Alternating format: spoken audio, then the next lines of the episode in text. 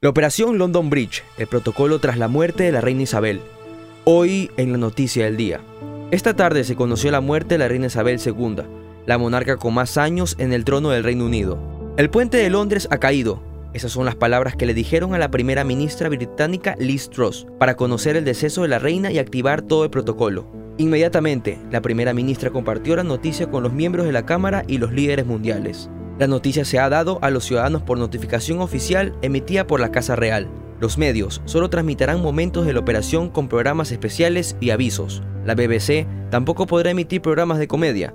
Los presentadores vestirán de negro únicamente. También se anunciará un minuto de silencio en toda la nación y se dispararán salvas de honor. Carlos Inglaterra, primero en la sucesión al trono, se dirigirá a la nación a las 18 horas y será proclamado soberano oficialmente a las 10 horas el día siguiente del fallecimiento.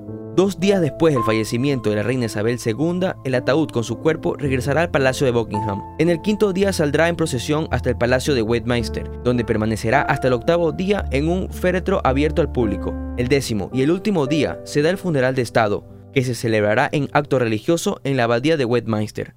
Recuerde que para más información puede visitar tctelevisión.com. Reportó para ustedes Diego Vaquerizo.